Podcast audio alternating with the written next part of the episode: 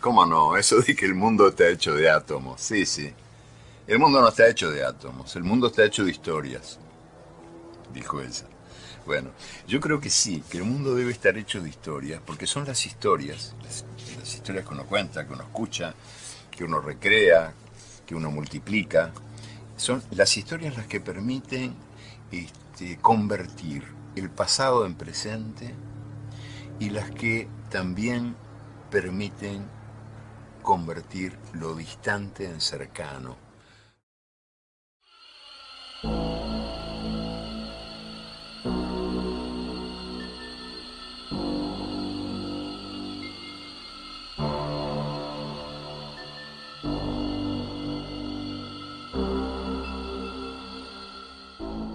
Muy buenas noches, tardes o días, o a la hora que nos estén escuchando, en donde nos estén escuchando. Pues como ya escucharon, en nuestro intro, el mundo está hecho de historias y es precisamente a lo que venimos hoy, a contar historias. Yo soy Eli Y yo soy Ari, y les damos una cordial bienvenida a El Club, el Club de los Aparecidos. ¿Les gustan las historias? las leyendas, ¿O tal vez los relatos? pues están en el lugar indicado, ya que en este podcast estaremos haciendo un recuento de las mejores y más interesantes leyendas de nuestro México, aderezadas con un poquito de historia indistinta y relatos de las personas que nos escuchen y quieran compartir con nosotros. Les dejo este aviso importante.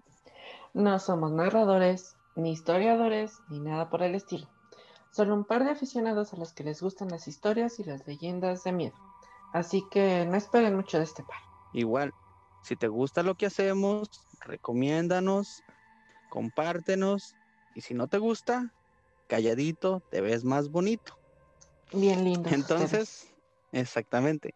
Entonces, sin más preámbulo, vamos a nuestra siguiente leyenda.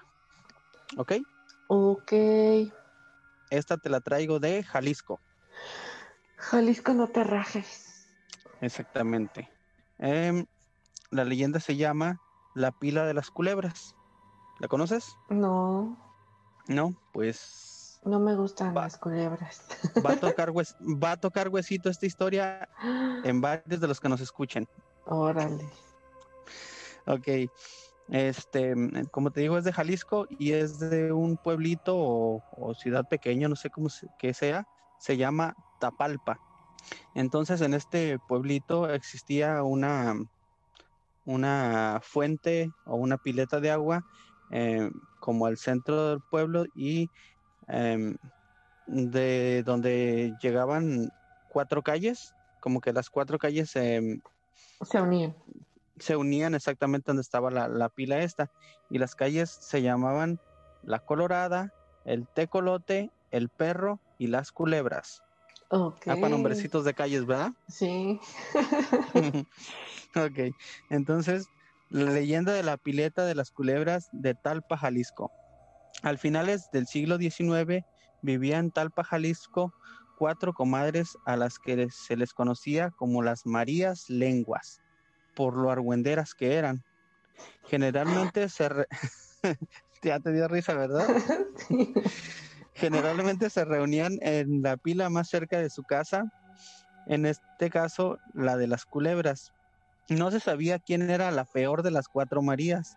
Algunos dicen que María Tomasa, otros que María Eduviges, María Natalia o María Amaranta.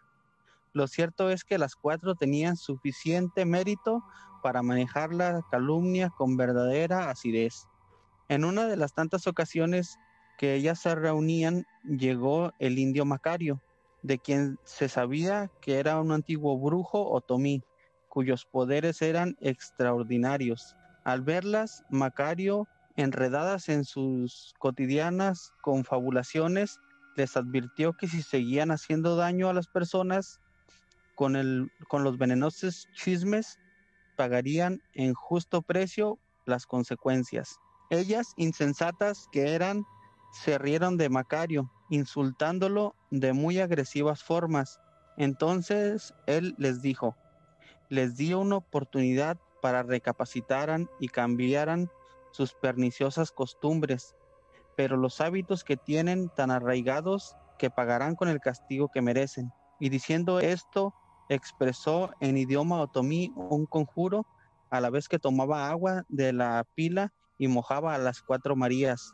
En ese mismo instante las mujeres comenzaron a contorsionarse en extrañas convulsiones y cayeron al suelo. Se fueron transformando en serpientes.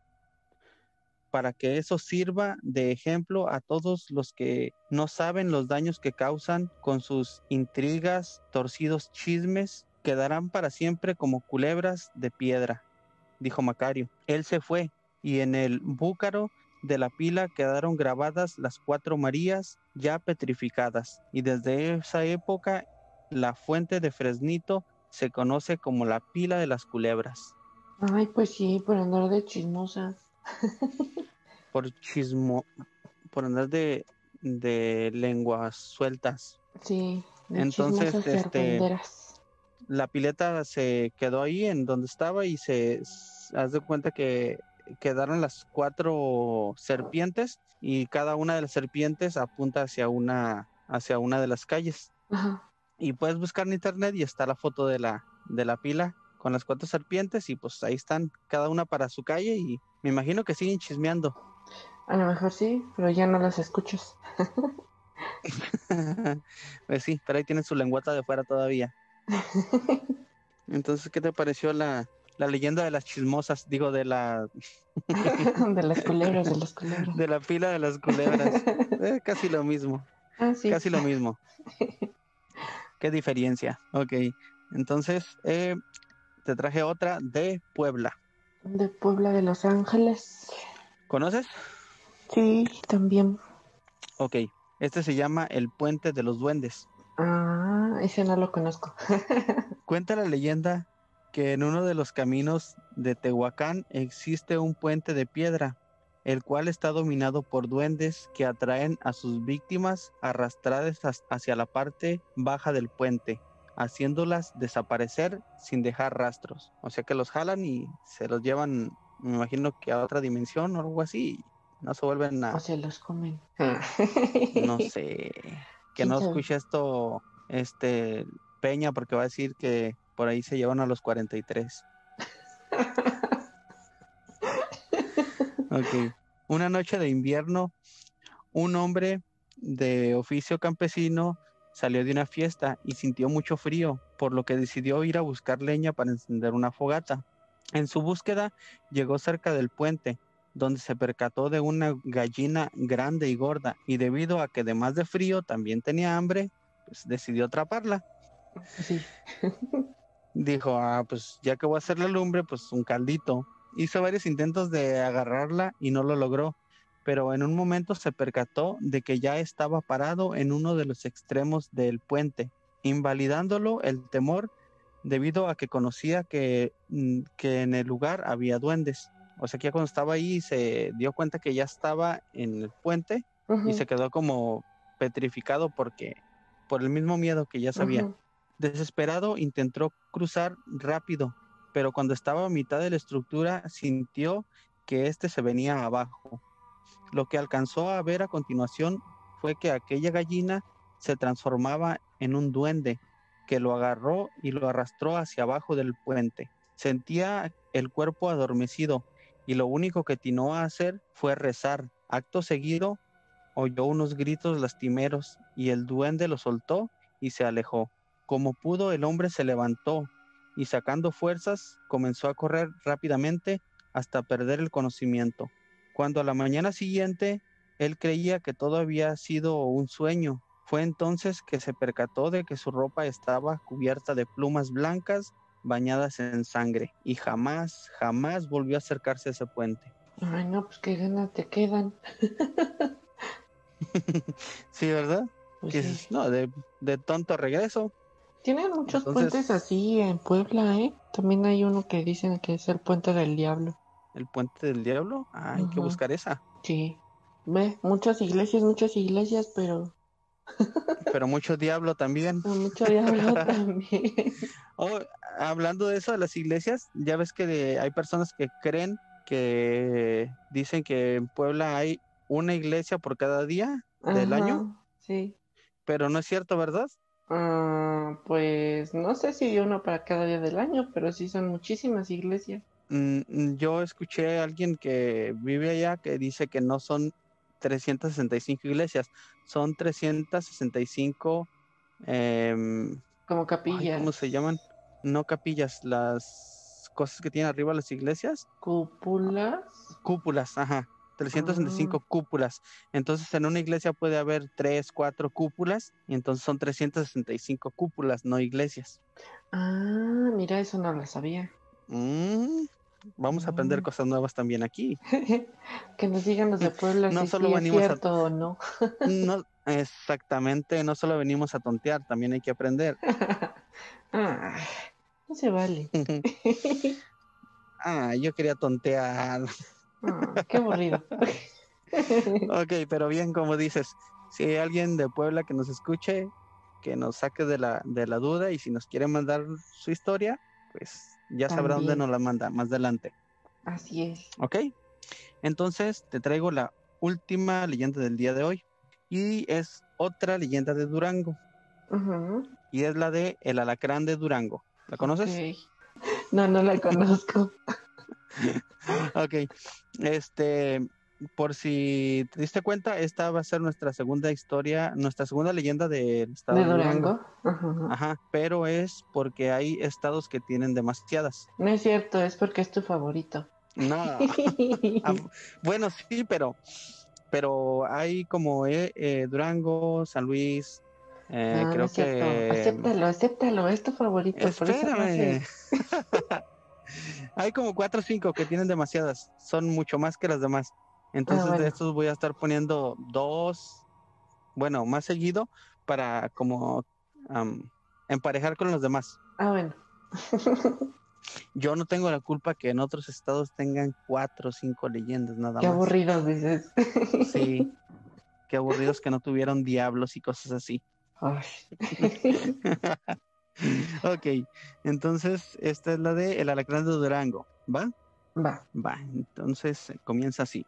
En el estado de Durango, a finales del siglo XIX, existía una antigua cárcel que se ubicaba en lo que hoy es el centro de la capital, llamada la celda de la muerte, porque todo preso que entraba en la celda 27 amanecía misteriosamente muerto. Esta situación angustiaba a carceleros, autoridades y presos.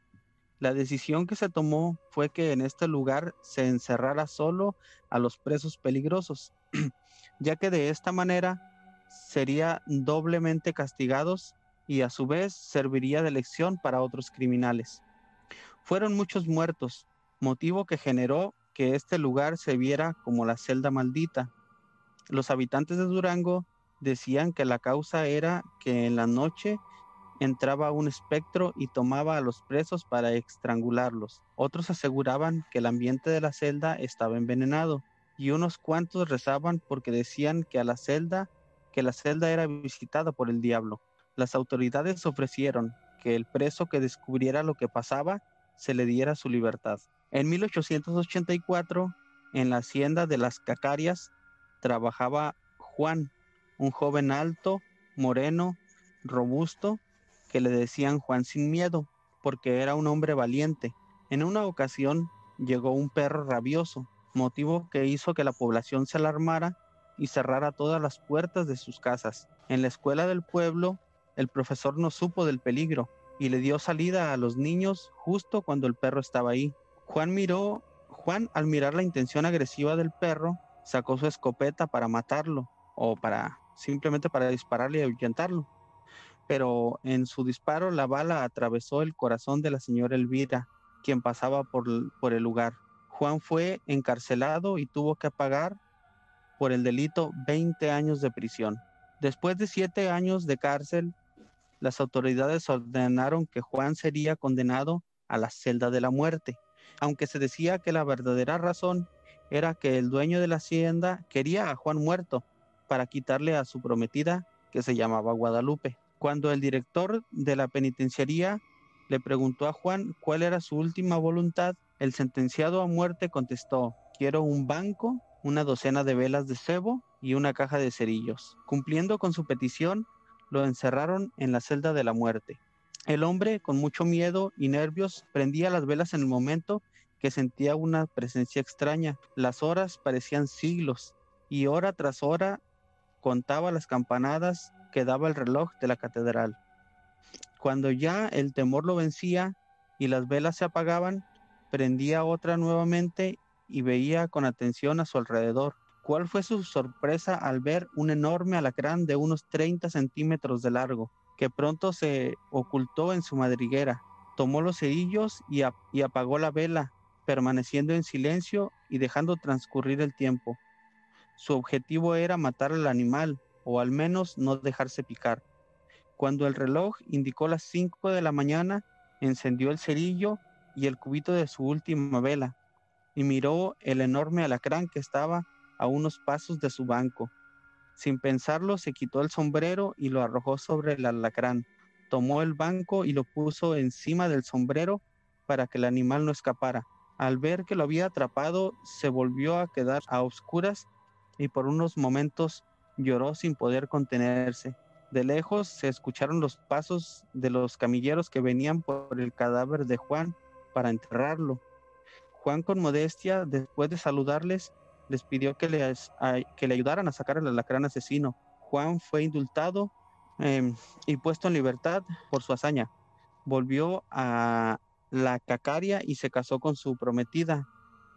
El calabozo dejó de ser la celda de la muerte y volvió a su antiguo nombre, la celda de San Juan. Y es ah. todo. Ay, no inventes, mucho alacrán. ¿De dónde sacas un alacrán de ese tamaño? Pues no sé, pero existe y está en el Museo de la Ciudad de México. ¿Es en serio? Sí. Wow. ¿En qué museo? Cuando, Voy a ir a buscarlo. Cuando puedas salir, vas y lo buscas. De hecho, hay fotos y, este sí está el alacrán y pone en la mano de las personas y pues sí está mucho más grande que su mano. Ah, no inventes. Bueno, ¿y en dónde se esconde? Bueno, pero era una celda oscura, ¿verdad?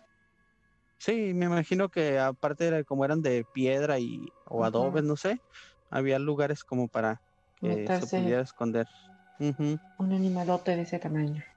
Exactamente, aparte que no creo que que digamos que las celdas en esos tiempos tenían como que mantenimiento, las estuvieran limpiando y, y fueran a descubrir.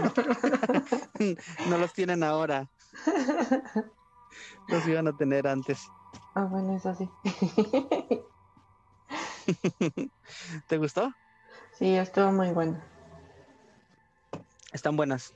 Sí, sí, sí. Por lo regular, por lo regular este, he visto que, que leyendas como esta y como unas que he visto de San Luis Potosí y de mm, ah, Guerrero, creo. No, no de Guerrero, no. De, mm, de Guanajuato también están muy buenas. Están así como esta, que te da datos y, y te explica bien. Sí, sí, sí. Ay, no, qué raro. Nada más de imaginarme al picho ese. sí, imagínate si uno chiquito te saca un sustote Ajá. ¿Un grandote? Ajá. Y fíjate que yo, a, pesar de que, de que pues soy de ahí del estado, de, Durango, mm, en donde yo vivía no había, no había alacranes. No, porque es un lugar ajá, es un lugar donde hace mucho frío y es este, pues es difícil. Me imagino que tal vez sí hay, pero es muy difícil encontrarlos. Ajá. Pero si te vas a la ciudad y así para donde hace más calor y todo eso, sí hay bastante.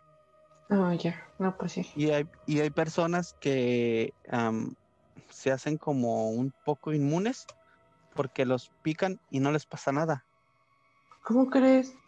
Sí, sí conocí a personas que decían, ay, no manches, este, fui al baño, me senté y me picó un alacrán, pero no, no pasa nada. Y yo como que no manches. A mí si me pican yo me muero. o del susto del piquete, de cualquiera de las dos. Ajá.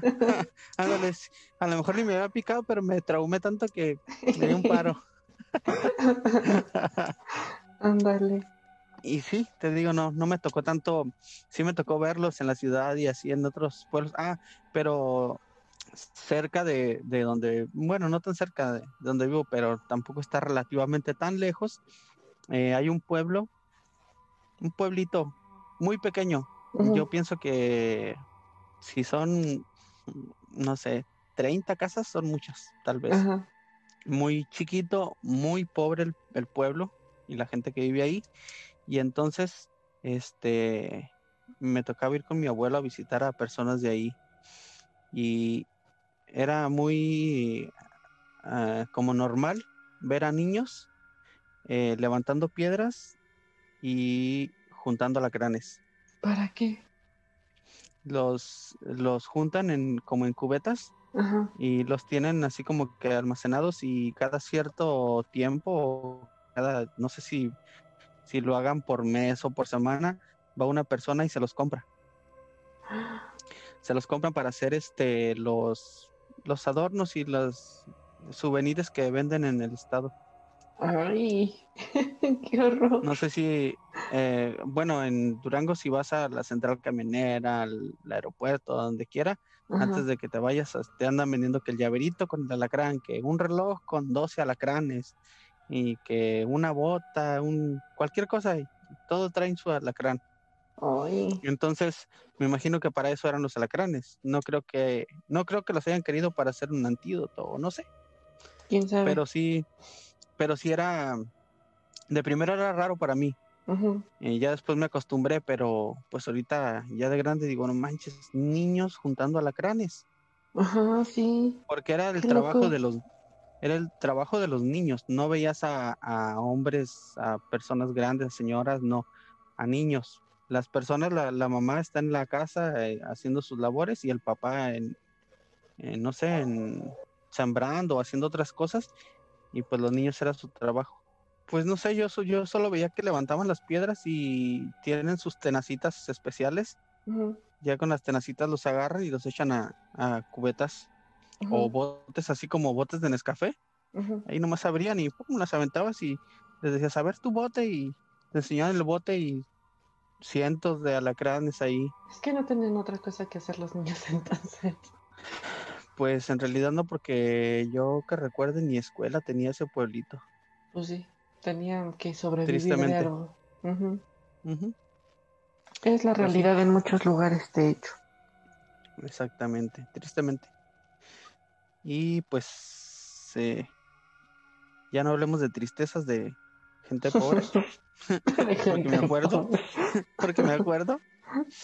Este, y, y si quieres mejor pasamos a la siguiente historia.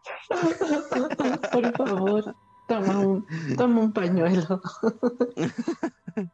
Ok, entonces te traigo una historia que se llama Peregrinos. Ok, peregrinos. ¿Sabes qué son los peregrinos? Ah, pues sí, ¿no? ¿Sabes? Para que me expliques. Para que me cuentes qué son, porque yo no entendí. Para que me cuentes qué son. Ajá. Ok. Entonces, va.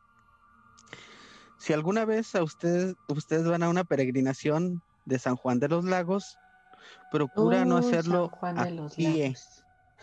¿Dónde es eso? ¿En Jalisco? Ajá. Ok. Dice, procura no hacerlo a pie. Comúnmente en estas peregrinaciones la gente opta por hacerlo en bicicleta, aunque no falta uno que otro peregrino que considera su pena su, su penar excesivo y prefiere hacerlo andando, creyendo que con ello le dan el peso correcto a sus pecados, a sus sentimientos de culpa.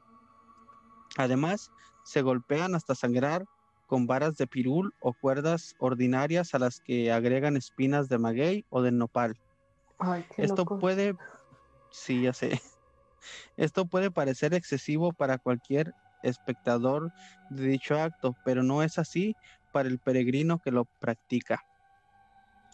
¿Cuántos no desearían tener a la mano una bicicleta para cuando las penas resulta muy atormentante y así poder ir con los ciclistas y dejarse llevar por la corriente de las ruedas que se acoplan todas en un andar casi homogéneo, aunque no falta algún impaciente que sus deseos de hacerse completamente de su sufrimiento y dejarlo en manos del santo de San Juan de los Lagos, se desborda y rompe en una danza, bailada por todos los demás peregrinos.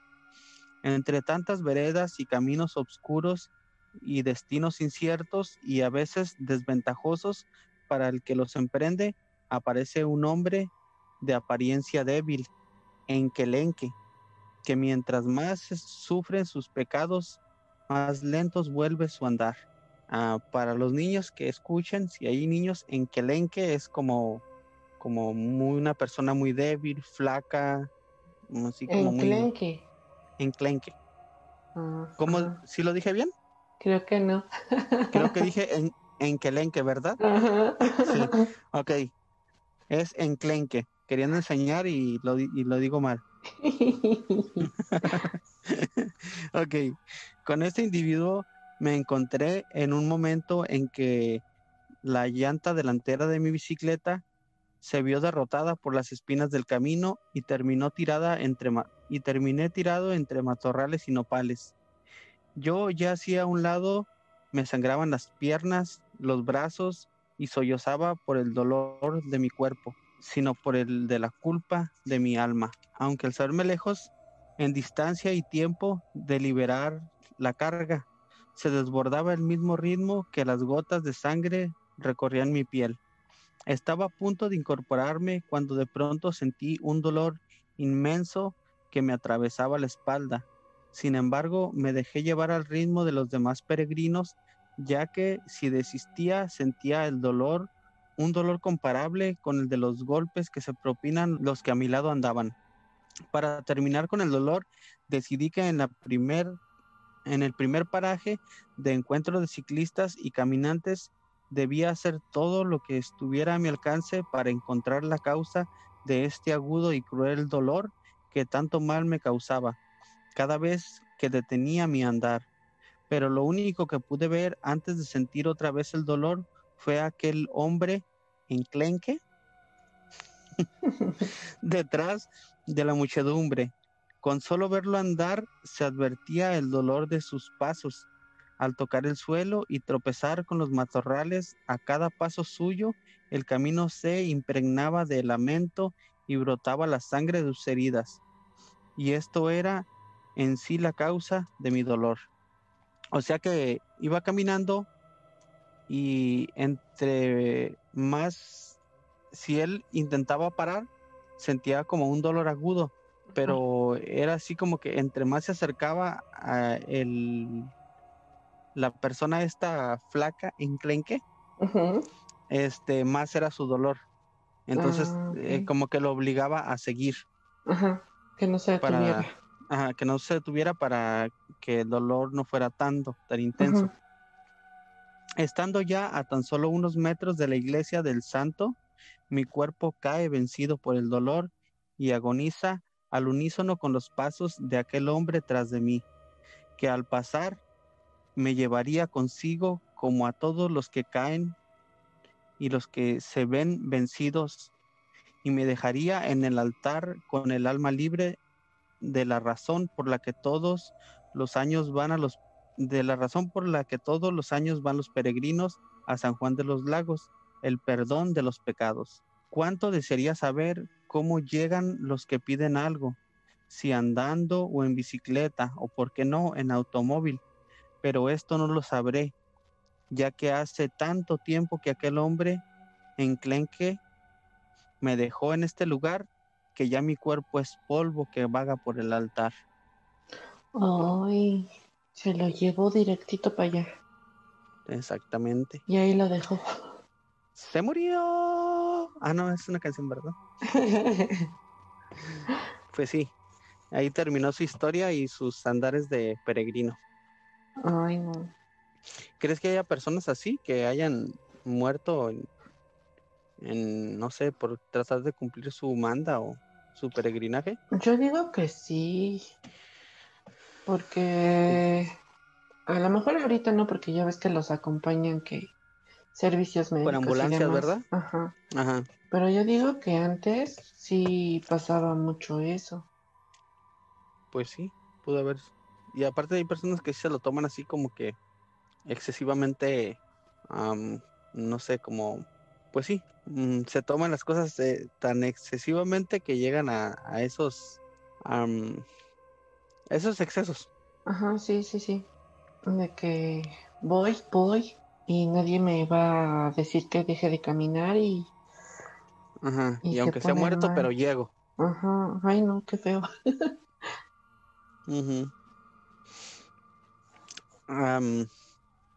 ahorita que me que estaba terminando de contar esta, acabo de escuchar otra historia. Mm, no recuerdo bien el nombre, pero es una historia de un hombre que era muy pobre. Entonces trabajaba eh, como en una hacienda o algo así. Entonces llegó un momento que la persona de la hacienda eh, vendió y se iba a ir a otro país o algo así. Entonces varias personas que tenían dinero le compraron eh, en, como en porciones en ciertos terrenos al, al, que se iba a ir. Y este señor pues siempre había ambicionado tener pues un pedazo de tierra para sembrar él, porque siempre había trabajado para otras personas. Y con, como ya tenía varios hijos de, que tenían bastante edad ya, entonces este, tenía unos pocos de ahorros y pidió prestado y todo, y también compró, porque no se quiso quedar atrás, dijo, yo también quiero un pedazo de tierra que sea propio mío para sembrar. Entonces lo compró y todo, empezó a sembrar, le empezó a ir bien, entonces empezó a comprar otros terrenos. Entonces siguió comprando y siguió yendo bien y cada vez se fue haciendo de más tierra. Eh, y ya cuando estaba así como que algo acomodado, una vez se encontró con otra persona que le dijo eh, que venía de otro estado, de otro lugar, donde había muy buenas tierras y las vendían en, en tanto mm, dinero, no sé. Entonces hizo cuentas y dijo, con lo que tengo aquí, puedo comprar el doble allá. Y se arriesgó y vendió todo y se trasladó con toda su familia y corrió con la suerte de que era cierto. Entonces llegó y pudo comprar tierras donde estaba muy fértil y todo y pues ya tenía como el doble de tierras y como sabían sembrarlo y todo, siguieron haciéndose como que cada vez de más tierras, más ricos y así. Y pues como quien dice, ya tenía como que su vida resuelta. Pero años después se encontró a otra persona que le dijo que más adelante había en otro estado, en otro lugar, había tierras que vendían muy baratas. Y entonces hizo cuentas y dijo, si eh, aquí tengo tanto, con tanto dinero ya voy a tener tanto, voy a aumentar en mucho más. Y dijo, pero esta vez no me voy a ir así como que a lo tonto, porque la primera vez pude haber, haberla regado. Entonces, ese, eso que tenía, eh, ahí dejó a su familia y todo, y nada más se fue él y un sirviente que tenía con cierta cantidad de dinero. Viajaron varios días hasta que llegaron al lugar donde le dijeron que estaban las tierras y todo eso.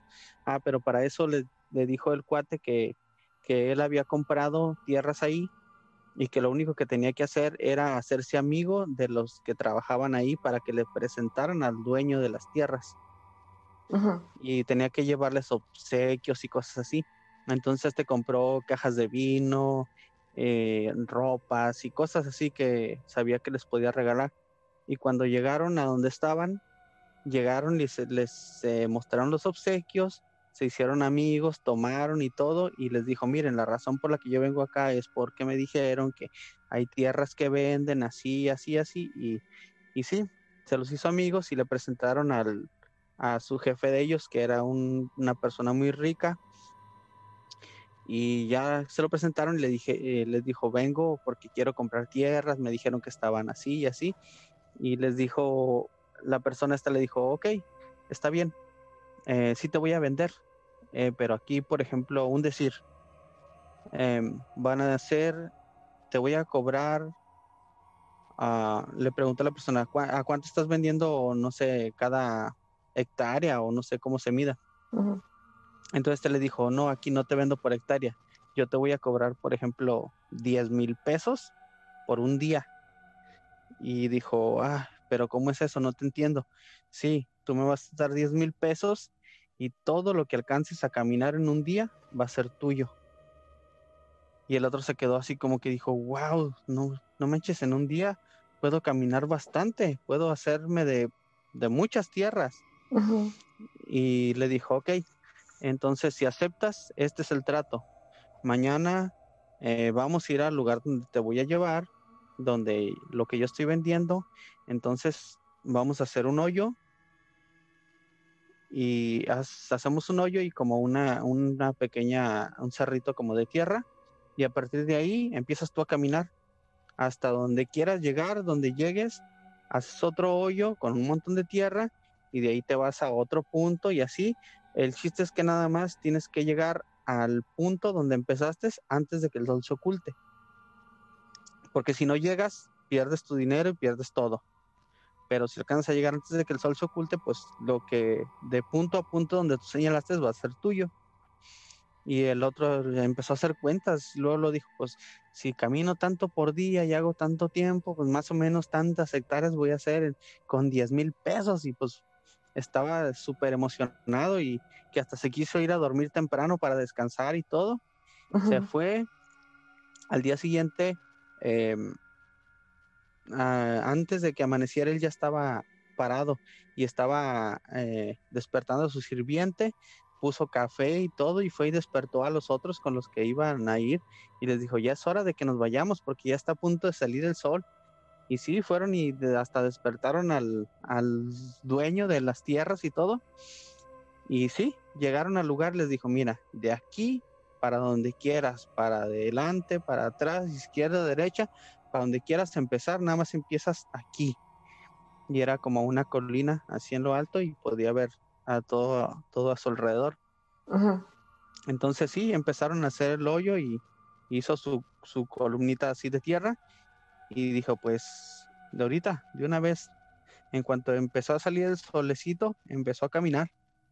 Y empezó, empezó, empezó y ahí iba y así como que caminó bastante tiempo hasta que ya las personas ya casi no las alcanzaba a, distinguir.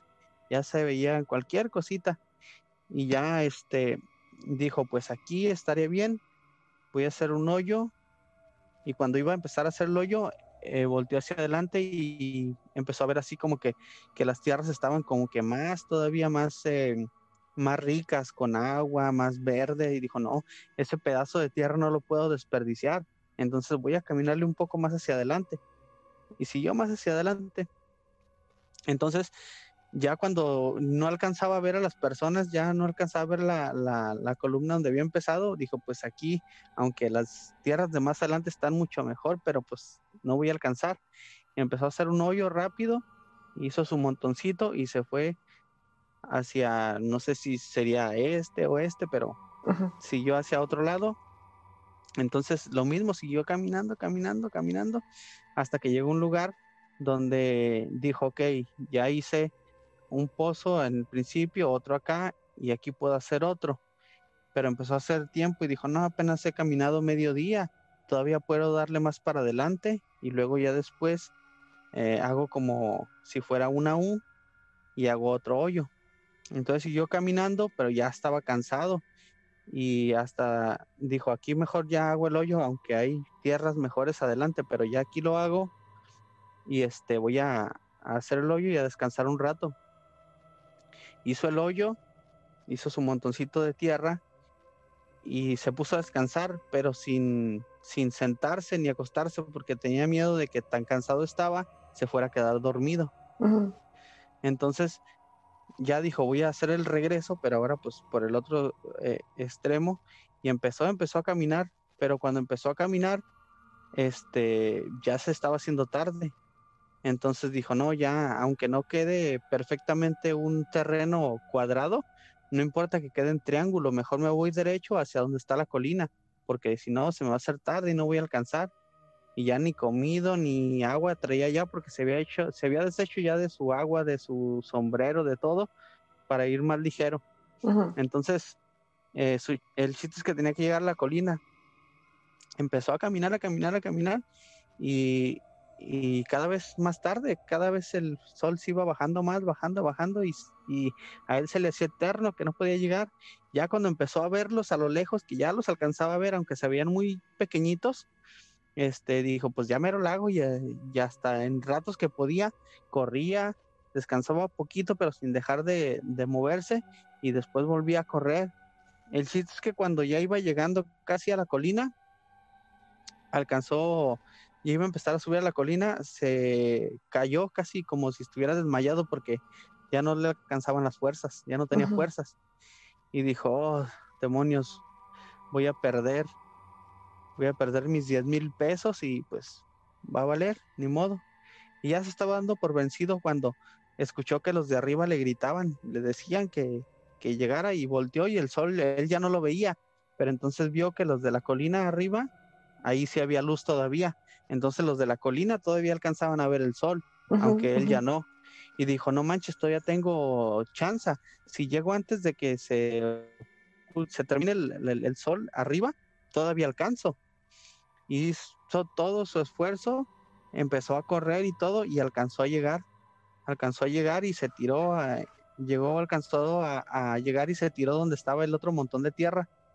Y así como que el señor este, el dueño de las tierras nada más estaba risa, risa y, y, así como que diciendo, ay, lo que hace uno por un, por un pedazo de tierra, este, y dijo, en realidad pensé que no lo ibas a, a lograr, hay muchos que, que este, han perdido porque entre más tierras ven, más codicia les da y más avanzan y no alcanzan a llegar.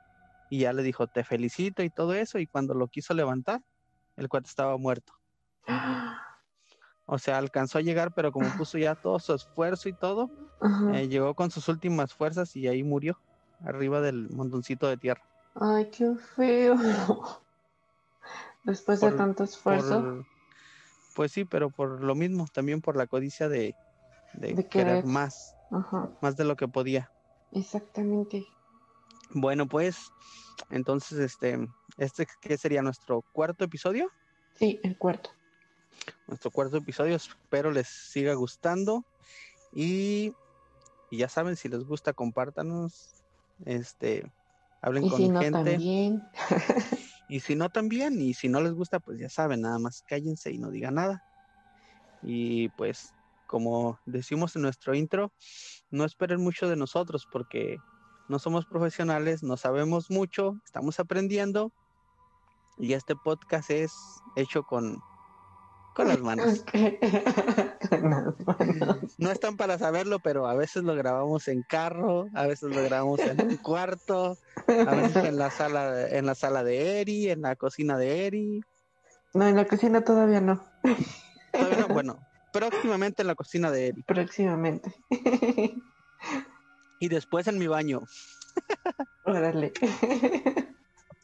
Ok, entonces, ya saben, si les gusta, hay que compartir y hablar con personas y, no sé, ah, para que cada vez seamos más en este club. Y sus historias las mandan a... Eh, el Club de los Aparecidos, todo junto, arroba gmail.com. Ok, entonces esperamos sus, relatos, los que lo que les haya pasado para contarlo aquí nosotros y entretenernos un ratito. Y entre más este nos asusten sus relatos, pues mucho mejor. Y si ustedes también no quieren contar, solamente mándenos un correo diciéndonos que quieren contar ustedes su propia historia y vemos cómo le hacemos. Exactamente. Ahí se ponen de acuerdo con, con Eri y a ver cómo le hacemos. Eri les da su WhatsApp les va a dar su número. No, no lo voy a hacer. ok, entonces, ¿nos despedimos? Sí. Ok, adiós. Hasta luego. Bye.